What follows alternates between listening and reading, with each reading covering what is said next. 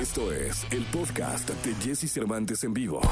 Toda la información del mundo del espectáculo con Gil Barrera, con Jesse Cervantes en vivo. El lunes, señoras, señores, el lunes, lunes 7 de junio del año 2021, me acompaña y recibo con cariño al hombre espectáculo de México, el hombre que todavía trae el pulgar lleno de tinta indeleble, señoras, señores, porque votó el día de ayer, el querido Gilgilillo, Gilgilillo, Gilgilín. ¿Cómo estás, mi Gilillo? Buenos días. Mi Jessy, ¿cómo estás? Buenos días, buenos días a todos. Oye, contento porque la jornada electoral ayer, independientemente de los resultados, fue muy motivante, ¿no? Este, eh, a mí me tocó estar camino a, a, a, de un lado a otro y ver las casillas llenas, el ánimo de la gente y que se haga presente esa necesidad de manifestarse a través de algo tan legítimo y tan demócrata como las elecciones, pues creo que es importantísimo, ¿no? Sí. Yo veía a los gente bien.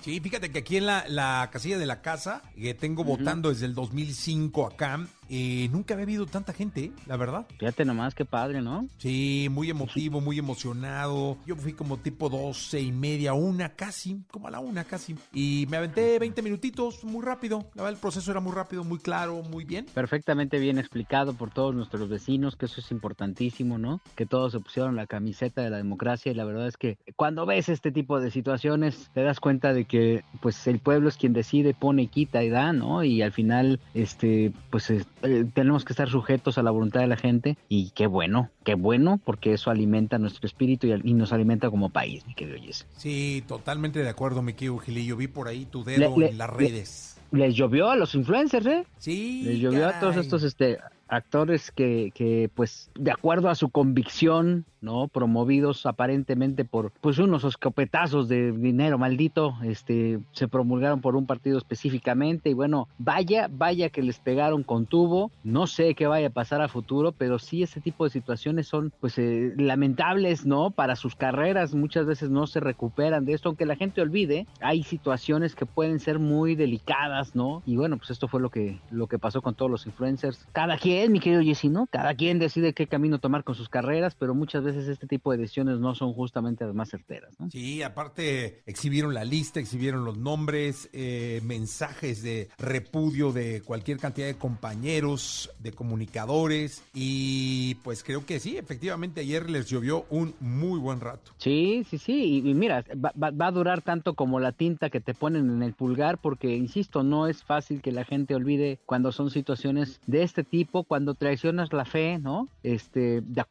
depende del grupo y depende de la tribu, habrá otros que no se sientan así, que, que crean que es lo correcto, pero pues, frente a este tipo de situaciones, vaya que el futuro no es prometedor, este, se, se les mancha y les cuesta mucho trabajo salir. Cada quien decide qué camino tomar, pero pues muchas veces no es el mejor de todos, mi querido Jesse. Totalmente de acuerdo, mi querido Gil Gil. Y yo te escuchamos en la segunda, ¿te parece? En la segunda les cuento qué pasó con el hermano de Juanga, mi querido Jesse, que este fin de, de semana estuvo sumamente agitado para él. ¿eh? Ah, pues ya nos platicarás en la segunda. Gilillo, gracias. Buenos días a todos.